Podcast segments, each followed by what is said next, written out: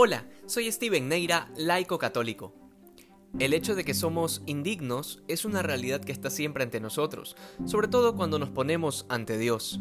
Es evidente que ante la perfección suma, ante el amor omnipotente, siempre nos veremos tan pequeños, tan poca cosa. Es lo que le sucedió al centurión del Evangelio de hoy, un militar de quien el Evangelio no nos revela nada de su vida personal, más allá de que tiene un criado enfermo.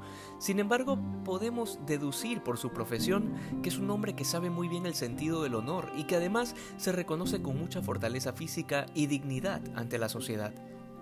En otras palabras, es un hombre que no se dejaría empequeñecer por nadie y que seguramente en pocos momentos de su vida se habrá sentido poca cosa, siempre acostumbrado a mandar y a que le obedezcan, dado que prácticamente tenía ejércitos a su disposición.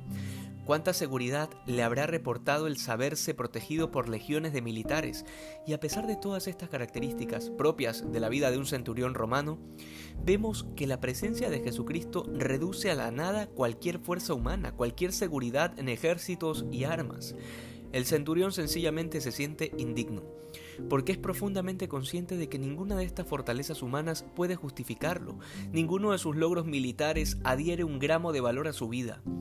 Esta es la conciencia de quien se sabe profundamente amado por Dios, de quien ha sabido identificar en dónde está lo esencial de la existencia y en dónde lo accesorio.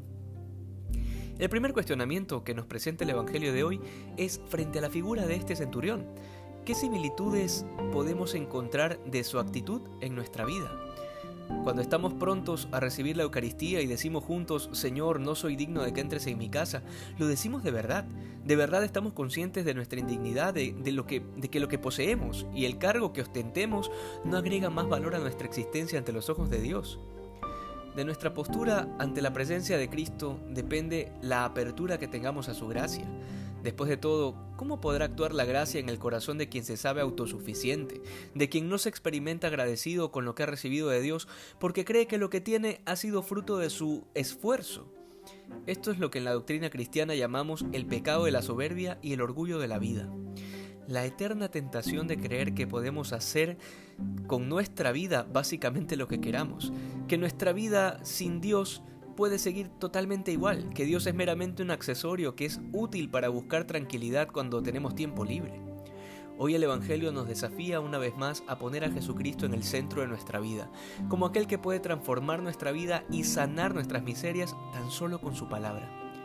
El ejemplo del centurión nos permite comprender que solo en Cristo podemos esperarlo todo. Que hoy seamos más santos que ayer. Dios te bendiga.